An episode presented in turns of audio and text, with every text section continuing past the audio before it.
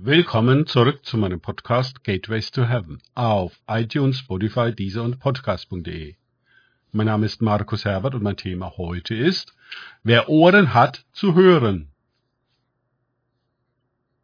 Weiter geht es in diesem Podcast mit Lukas 8, 4 aus den Tagesgedanken meines Freundes Frank Krause. Als sich aber eine große Volksmenge versammelt hatte, und sie aus jeder Stadt zu ihm hinkamen, sprach er in einem Gleichnis zu ihnen. Lukas 8, 4. Jesus spricht immer wieder in Gleichnissen. Das hat den Vorteil, dass die Vorstellungskraft der Leute angeregt wird. Heute nennt man das Storytelling. Der Nachteil? Sehr gravierend, die Leute müssen selber denken bekommen nicht alle Antworten fertig serviert, sondern müssen Sinnzusammenhänge selbst herstellen.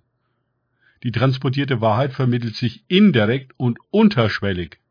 Wer also keine Zeit und Lust hat, sich mit der Story auseinanderzusetzen und darüber nachzudenken, zu beten und vor allem Jesus Fragen zu stellen, dem bleibt das Wesentliche verborgen.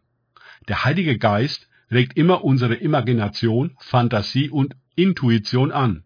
Er erleuchtet unsere Innenwelt, inspiriert unsere Gedanken, verschafft uns das Aha-Erlebnis, kommentiert in uns die Worte Gottes und entfaltet sie wie einen Samen von etwas zunächst ganz Kleinem und sogar Unscheinbarem in etwas Größeres, was ins Unendliche hineinwachsen kann.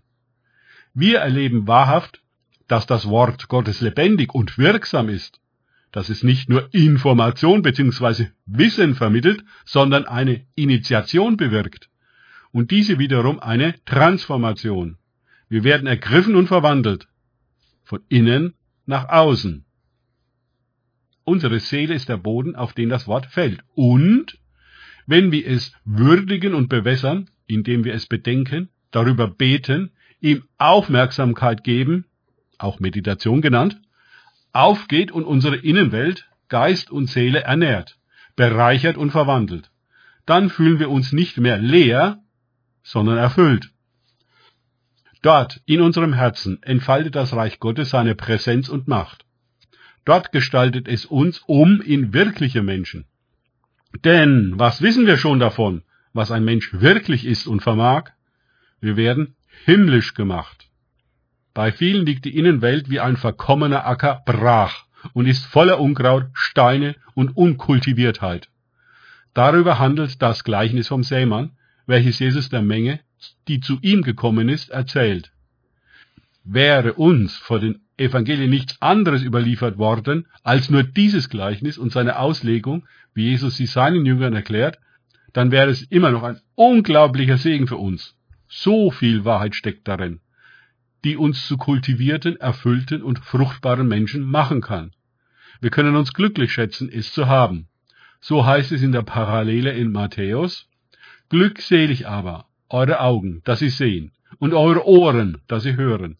Denn wahrlich, ich sage euch, viele Propheten und Gerechte haben begehrt, zu sehen, was ihr seht, und zu hören, was ihr hört, und haben es nicht gehört. Matthäus 13, 17.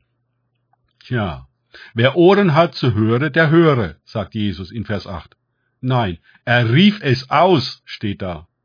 Schon diese Formulierung und Intensität, mit der Jesus sie verkündet, zeigt uns, wie brisant und fundamental diese kleine Geschichte ist. Wir sollten alles daran setzen, sie zu hören und nicht als bekannt abhaken, weil wir sie schon so oft gelesen oder in Predigten gehört haben. Hier gilt es, aufzuwachen und zu hören wie Jünger hören. Hier geht es nicht um eine Nebensache, sondern um eine Hauptsache. Wer nicht hört und wer die nicht beherzigt, der wird voraussichtlich nicht die Erfüllung des Gesagten erleben, nämlich 30, 60, 100-fach Frucht zu bringen. Matthäus 13, 23. Also ein ertragreiches Leben zu führen. Nicht äußerlich reich und innerlich arm, sondern innerlich reich und überfließend nach außen, so dass im Verlauf des Lebens als Ausdruck eines inneren Wachstums und Kultivierungsprozesses eine unaufhörliche, gesegnete Ernte hervorkommt. Solche Leute können nicht alt werden wie die anderen, nicht in Rente gehen, Von ihnen geht eine solche Fülle an Kreativität, Kraft und Gelingen aus, dass sie so viel Frucht bringen, wie andere Leute in ihrem ganzen Leben nicht. Sie sind zu Quellen lebendigen Wassers geworden, die unaufhörlich sprudeln und das dürre Land bewässern. Danke fürs Zuhören.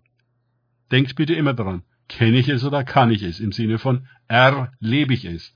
Es sich auf Gott und Begegnungen mit ihm einlassen, bringt wahres Leben und eine Quelle lebendigen Wassers.